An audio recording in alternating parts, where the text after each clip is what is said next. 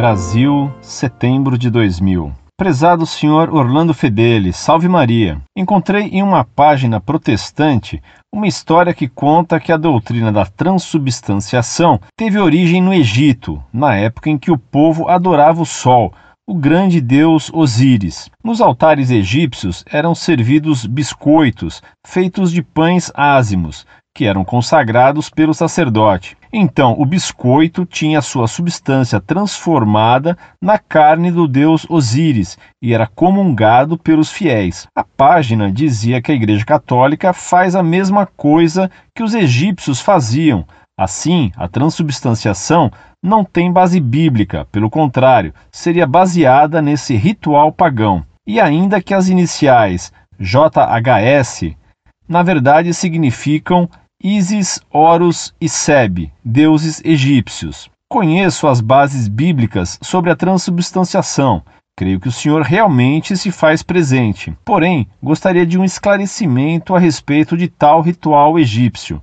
Ele realmente existiu? Outra história conta sobre a adoração à Virgem Maria. Diz que a Igreja Católica faz seus fiéis adorarem uma tal de Semíramis de Nironde.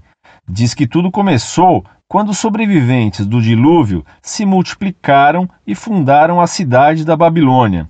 Satanás encontrou a sua virgem, uma linda mulher chamada Semíramis, usou-a para levar milhões para o inferno. Ela se tornou a rainha da Babilônia e se casou com Nironde, historicamente conhecido como o marido de sua mãe. Ela passou a ser a deusa mãe. E só entendi que eles passaram a ser adorados por inúmeros povos e em cada lugar recebiam um nome diferente, e no catolicismo receberam o nome de Maria e Jesus. Só queria saber se existiu alguma deusa chamada Semíramis. Apenas isto, o resto nem vale a pena questionar. Obrigado.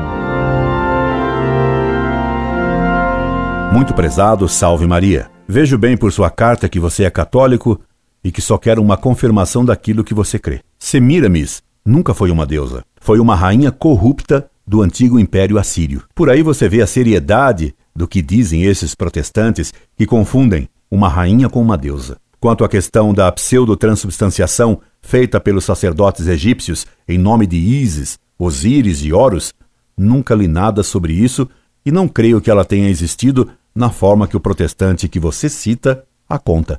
E nunca houve no Egito um deus Seb.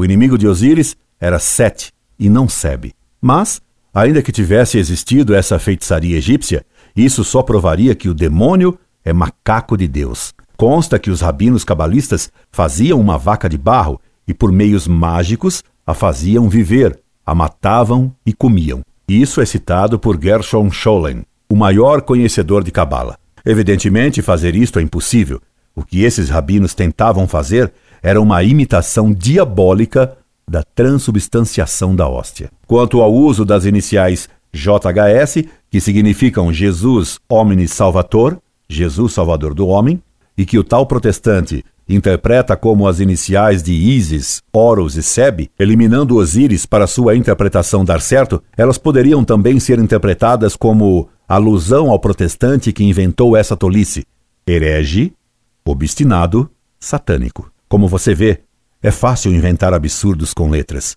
Os protestantes só leem a letra da Escritura. E como disse Nosso Senhor, a letra mata. Incorde Jesus Semper, Orlando Fedeli.